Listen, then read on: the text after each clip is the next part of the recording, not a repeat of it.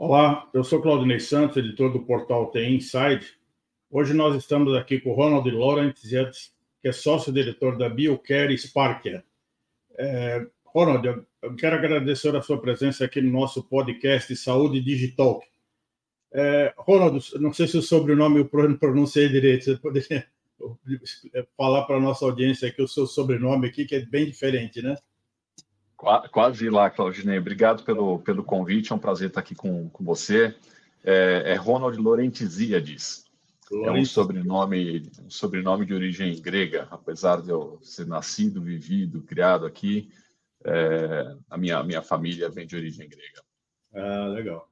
Bom, Ronald, para a gente começar, como é que você vê é, como a inteligência artificial está sendo aplicada no rastreamento diagnóstico de demências atualmente, né? Quais os principais benefícios de aplicar essa tecnologia para esse quadro de, de saúde? É, a, inteligência artificial, Claudina, ela vem transformando de forma muito impactante é, o mundo da saúde. Isso, é, quem vivencia isso é, nesse mercado conhece bem. Eu estou no mercado da saúde já há quase 25 anos e eu passei por, uma, por grandes processos de, de, de transformação. E, de fato, é, esse é um tema que, que tem é, trazido grande impacto. A inteligência artificial, é, dizem os especialistas, e eu concordo plenamente, ela está para esse século o que foi o estetoscópio é, no século passado. É, é uma solução é, tecnológica que ajuda de forma muito, muito grande uh, a melhoria dos processos uh, e a melhoria dos cuidados aos pacientes. É, a gente, no Brasil, é, como tudo que geralmente acontece por aqui, a gente, eu diria que está num passo um pouquinho atrás ainda, em comparação a, a outros, a outros países. Mas a, a, o avanço vem vindo a largos passos e isso certamente vai impactar muito a vida das pessoas. Especificamente é, na área é, de demências, é, existem hoje soluções digitais que, através de, de, exames feitos de forma totalmente digitais, eles são capazes de identificar e monitorar em pouquíssimo tempo, quando eu digo pouquíssimo tempo, nós estamos falando de 10, 12 minutos, é, é, mais de 800 parâmetros simultaneamente. E essas avaliações feitas por inteligência artificial, elas servem para identificar é, padrões é, comparativamente a, a, populações muito grandes e, e microerros que possam gerar indicações de como é que está a, a, condição da saúde cerebral daquele paciente. É, existem estudos que mostram que antes de uma pessoa desenvolva demência, é, ela começa a ter alguns pequenos erros, sutis erros no dia a dia, é, que muitas vezes são imperceptíveis, é, mas que um, o poder computacional e a inteligência artificial são capazes de perceber e interpretar. E a partir disso você consegue fazer predições e avaliações, eu diria, não, não propriamente, nunca a gente está falando de diagnóstico, a gente está falando de predições, mas não um diagnóstico definitivo, é, principalmente em um indicador da curva de tendência daquele paciente, para que aí sim é, o médico, o profissional da saúde possa fazer intercorrências precoces. E, e quais os tipos de dados e informações a, a IA usa né, para identificar esses primeiros sinais de demência? Né? Como é que você coleta e processa esses dados? É, esse, esse projeto em particular, é, que a gente trouxe para o Brasil é de uma companhia suíça chamada Altoida. É, a Altoida ela foi, é, foi desenvolvida, a, os, os, os, primórdios da companhia surgem ali de mais ou menos 15 anos atrás, com o aparecimento dos primeiros tablets, a partir de um neurocientista que, que tinha um caso de família. a avó dele ela gostava muito de cozinhar, essa história, ela gostava muito de cozinhar. E ele começou a perceber ao longo do tempo que ela vinha cometendo alguns pequenos erros, alguns pequenos deslizes, é, quase imperceptíveis, mas ele é, passou a observar isso.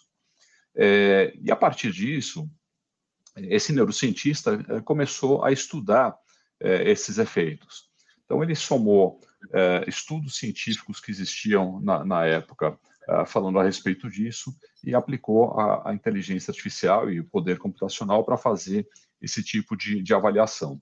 No início da ferramenta, ela media mais ou menos 100, é, cento e poucos parâmetros simultaneamente. Hoje, ela avalia uma, uma base gigantesca de dados. Então, durante o processo do exame, é, absolutamente tudo que o paciente faz durante esse exame, de novo, é um exame muito rápido, um exame de 10, 12 minutos, tudo que ele faz está sendo mensurado. Esse exame roda num, num tablet, num iPad.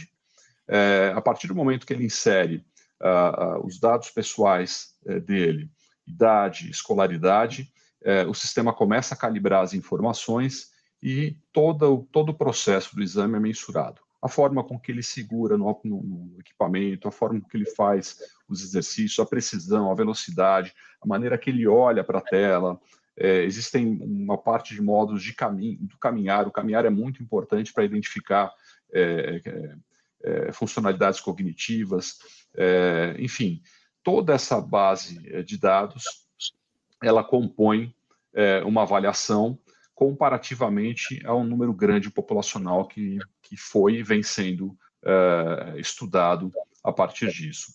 O que é interessante é que quando você faz essa análise, Existe, obviamente, um, uma comparação entre você, enquanto paciente, em relação à população mundial, é, com, a, com as mesmas características que você, mas mais importante que isso é a comparação de você com você mesmo, porque a partir disso você, é, você tem condição de mensurar a, a, a sua evolução é, em relação, nesse caso específico, em relação à, à saúde cerebral uh, funcionando como um check-up uh, de memória.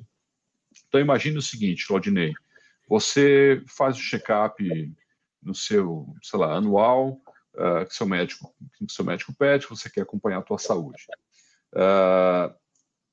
Você mensura o seu nível de colesterol, o seu nível de glicemia, para ver se uhum. você vai estar tá caminhando para diabetes tão importante quanto a mensuração naquele momento é o histórico seu, porque o histórico vai te mostrar como é que está a tua curva de tendência. Opa, minha glicemia está piorando, está piorando. Se eu continuar nesse caminho, eu vou desenvolver diabetes.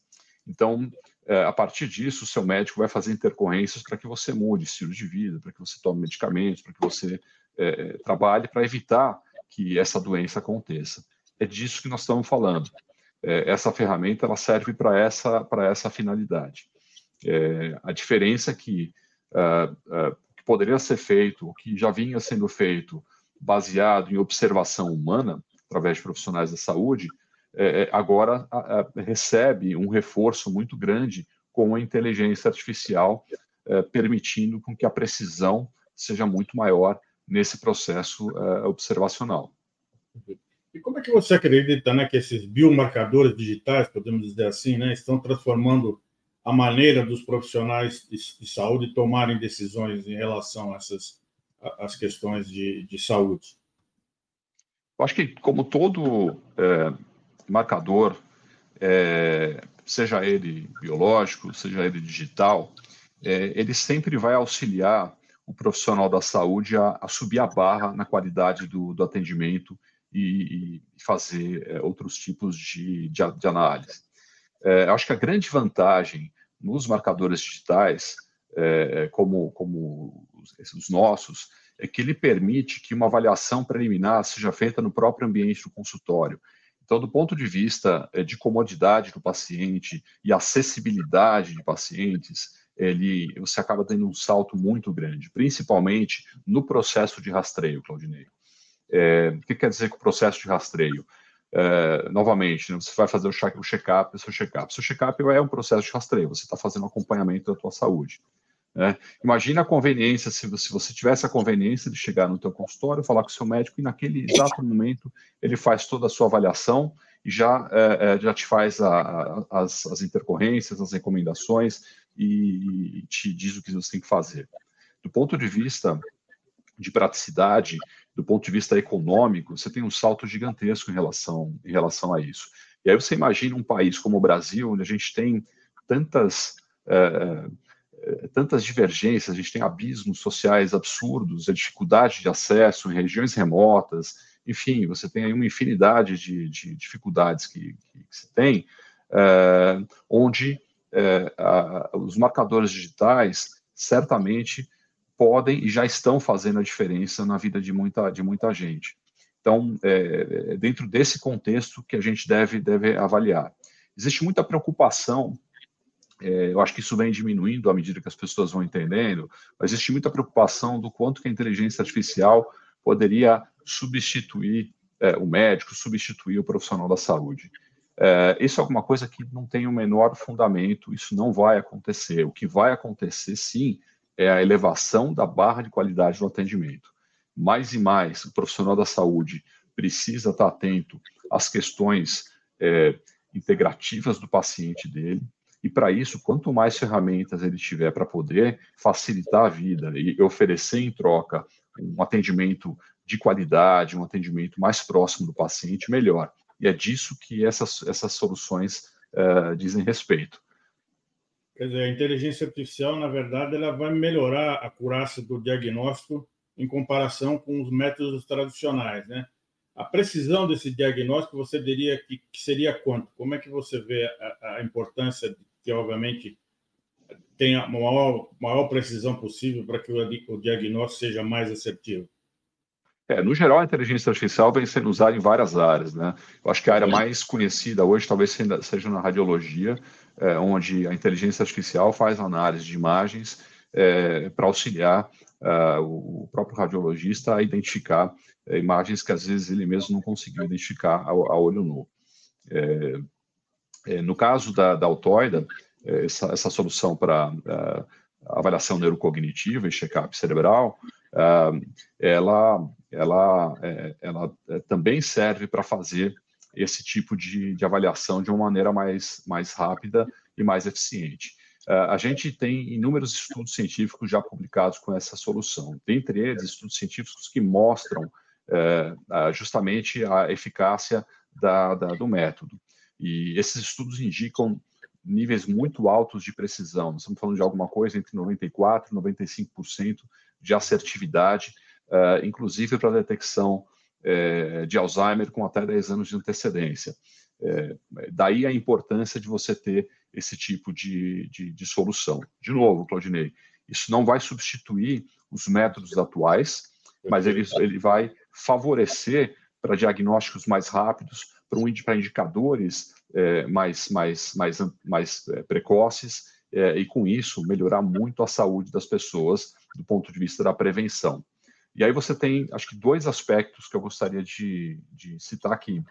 Uhum. Um é o aspecto econômico, inevitavelmente todos nós sabemos que a prevenção é, é, ela sempre acaba sendo melhor do que o tratamento em si.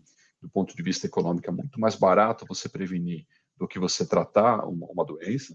É, e no caso de doenças demenciais e, e, saúde mental, o fato da gente ter uma população é, é, que vem envelhecendo, existe naturalmente o envelhecimento da, da, da população, longevidade é, dessas nossas gerações, elas são cada vez mais longas, é, você efetivamente precisa começar a olhar para esse tema, porque a saúde mental e a degeneração cerebral é um tema essencial para que as pessoas tenham e continuem tendo qualidade de vida. A gente não quer só viver é, mais, a gente quer viver mais com qualidade de vida. Caso contrário, é, não, não, vale a pena, talvez, é, viver tanto tempo assim. Outra área que a sua empresa atua é na saúde feminina, né? na área de câncer de mama. Né? Como funcionam esses exames de rastreio que usam a inteligência artificial e a termografia de precisão por contato? Né? Quais os benefícios dessa solução para as mulheres? Uh, essa é uma segunda solução que nós, nós temos na companhia. É, essa é uma solução também europeia. Ela, ela roda no, no mercado, no mercado europeu, uh, também com estudos científicos de validação, tem certificações internacionais, assim por diante é, ela se baseia numa tecnologia que existe há muito tempo. A termografia ela, ela já passou por avaliações lá na década de 50, década de 60, e, mas com um foco, é, com um olhar de tentar é, ser uma solução para fazer análise de imagens, é, algo como é feito hoje é, na ultrassonografia, por exemplo. É, isso não funcionou, isso realmente não funciona. é, o que essa companhia que nós trabalhamos ela fez, ela se, se, se usou de uma, de uma nova de um novo formato de termografia que tem a partir do contato um grau de precisão muito alto uh, sobre os, os, pontos de variação térmica uh, das mamas das mulheres. Uh, o que, que ele está, na verdade, procurando, Claudinei? Quando você faz um exame desse tipo, a termografia ela está atrás de assimetrias térmicas. A lógica é mais ou menos o seguinte: se eu tenho, se eu vou tirar a, a temperatura para ver se eu tenho febre, tanto faz se eu coloco o termômetro no, no debaixo da axila esquerda ou do ba debaixo da axila direita. A temperatura é a mesma. É, uhum. do ponto de vista é, orgânico, é, o nosso corpo ele é simétrico. Então, se uma mulher, é, se uma mulher tem pontos é, de concentração de calor em uma mama diferente da outra, esses pontos podem ser sinais de inflamação cancerígena. É, e é isso que a, essa solução busca. Ela busca identificar assimetrias térmicas. Através da tecnologia de contato, ela mapeia com precisão os pontos onde essa, essa, essa variação térmica acontece e a leitura é feita por inteligência artificial. É, é, funciona mais ou menos assim. Imagine que você, se você tivesse um, é, um, um quadrante tridimensional é, e ela vai identificando os pontos e, a partir disso, localizando exatamente aquele ponto que parece ser um, um ponto suspeito. É, a partir disso, o médico, então, consegue fazer uma análise de acompanhamento e aí propor que esse paciente vá fazer uma ultrassonografia, vá fazer mamografia com uma, com uma maior frequência, enfim, faça os, os procedimentos que forem necessários.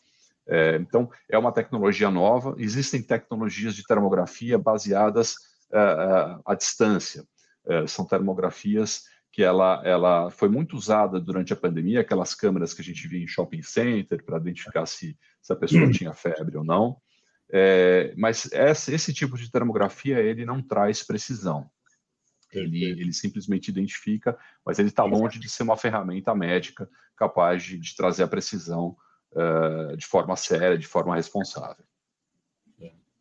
Bom, é, com a sua experiência né, no mercado de saúde, né, que você falou já há 25 anos, né, como é que você está avaliando o mercado de inovação na área de healthcare? Como é que você vê as, as, os novos projetos, né, novas propostas de modelos de negócio, né, como agora com o uso intenso de inteligência artificial na área de saúde?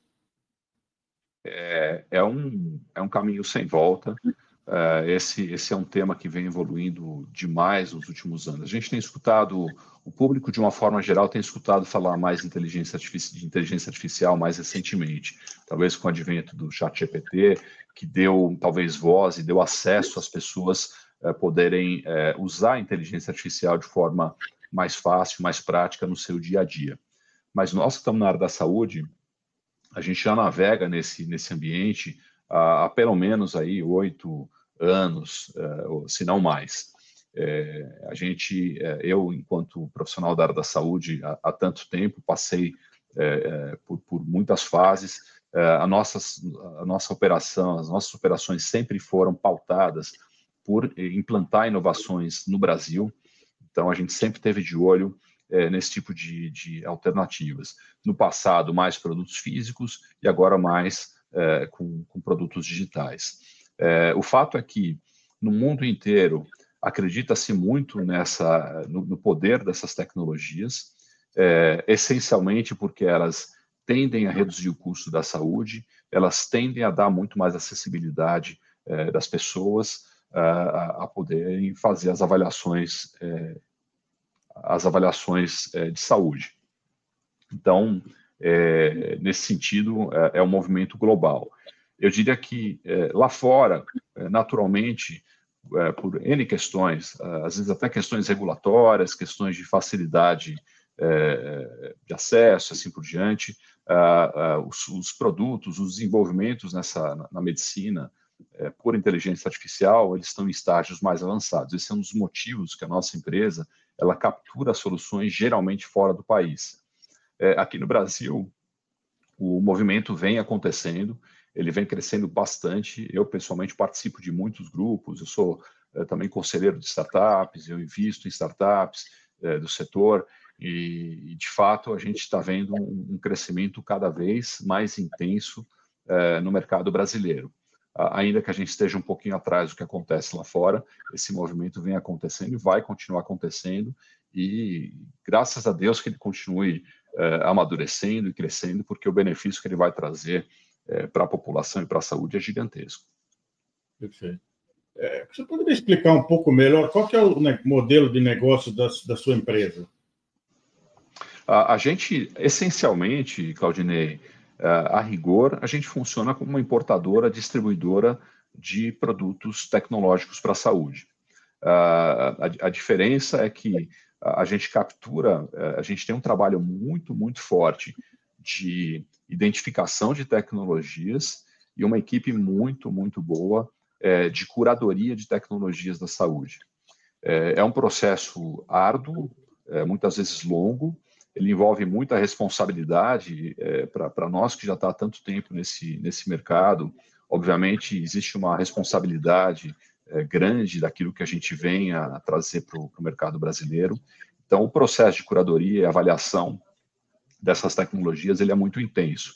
É, ele passa por vários, é, por vários processos de validação para a gente poder decidir se vale a pena ou não vale a pena a gente trazer algo para o mercado brasileiro. Basicamente, a gente sempre trata de, de, soluções de altíssimo impacto na saúde. A gente deu dois exemplos aqui: é, câncer de mama, que é o câncer que mais acomete mulheres é, no mundo inteiro, uh, e avaliação neurocognitiva, que é um tema que é, abrange absolutamente toda a população. Esses dias eu dei uma, uma outra entrevista é, para uma médica e ela estava comentando, fez um comentário que eu achei super interessante. Ela falou: quem tem cérebro tem que fazer esse tipo de avaliação, tem que fazer o, o check-up cerebral, porque é, você precisa efetivamente fazer o acompanhamento da condição, da tua condição neurocognitiva. É o principal órgão é, do nosso organismo, que até então você não tinha nenhuma alternativa para isso. Então, voltando à tua pergunta, o que nós fazemos? A gente captura é, tecnologias médicas de aplicação em larga escala é, e, e faz todo o processo de implantação aqui no Brasil, desde o desenvolvimento regulatório, passando é, pelo adequa pela adequação do posicionamento de marketing, é, suporte, construção de equipe, suporte clínico, suporte, técnico, para poder fazer o atendimento é, necessário, é, exigido por uma categoria profissional da saúde que é tão exigente e, que demanda muita responsabilidade. Perfeito. Ronaldo, para finalizar, né, como é que é um profissional formado em marketing, né, atua na área de saúde, inclusive recebendo vários prêmios de destaque, né, como os 100 mais influentes da década, né? Qual que foi a sua trajetória profissional? Como é que um profissional envolvido em, em marketing chega hoje a estar envolvido na área de, de saúde? Eu caí na saúde meio sem querer, né? Como a grande maioria das pessoas. Eu nunca é, tive, imaginei entrar na área da saúde. Uh, fato é que eu era executivo de, de marketing e vendas. É, eu fui contratado por um, por um grupo global uh, chamado AXA, um grupo segurador francês gigantesco. E, e, no Brasil a gente tinha uma divisão muito intensa de, de, de, de saúde.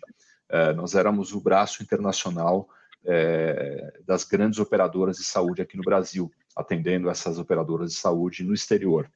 Então, quando, quando um paciente saía do Brasil, ia para o exterior e tinha algum problema de saúde, essa nossa companhia tinha uma rede global de atendimento e, então eu entrei por esse, por esse braço. É, em paralelo a isso, a minha família trabalhava na área de saúde é, é com representação comercial é, de, de, alguns produtos na, na, na, área da saúde.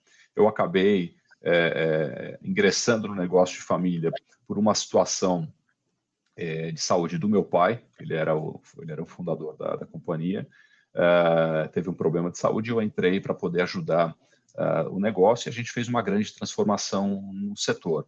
Basicamente, o que nós passamos a fazer foi a implantação de multinacionais aqui no Brasil. Então, nós trouxemos várias multinacionais é, conhecidas mundialmente aqui para o mercado brasileiro. É, nós implantamos vários conceitos. Hoje, Claudinei, se você rodar qualquer hospital, qualquer laboratório do Brasil, é, você sempre vai encontrar algum produto, algum processo, algum, alguma coisa que foi implantada por nós. É, e é por isso que a gente acaba sendo reconhecido é, é no mercado brasileiro entre os 100 mais influentes. Não existe é, nenhum lugar que você rode por aí que não tem alguma coisa que foi algo, é, algo que foi inserido por nós é, no mercado brasileiro. E, e, assim, como um profissional de origem de marketing e, e que ama inovação, ama novidades, a área da saúde é um prato cheio, né? A gente não tem, aqui a gente não se enjoa, porque a todo dia surgem coisas novas, brotam coisas novas. Então, é, é um trabalho super gratificante, uma delícia trabalhar com, trabalhar com isso, apesar de, obviamente, as suas dificuldades, os seus desafios, como, como em qualquer é, área profissional, uh, mas é uma, é uma delícia, é, é, é, uma coisa que eu sou apaixonado por fazer, a gente tem um time super apaixonado pelo que a gente faz, e com essa, essa sensação de, ao mesmo tempo, ter um bom negócio, é, como ele é, eh, e também, através de um bom negócio, poder impactar a vida de tantas pessoas de forma tão, tão positiva. Então, é daí que a gente, a gente chegou nesse, nesse, nesse ramo, nesse negócio da saúde. Bom, Ronald, muito obrigado pela sua participação no podcast Saúde Digital. Quero parabenizá-lo, inclusive, por tantos anos de carreira e mesmo assim está sempre envolvido na inovação, né? sempre envolvido em novas soluções que a tecnologia pode melhorar a saúde dos pacientes. Então, mais uma vez, muito obrigado e nos vemos aí nas, nas próximas edições do nosso podcast. Muito obrigado pela sua participação. Obrigado você pelo convite, Claudinei. Fico à disposição. Um abraço. Um abraço.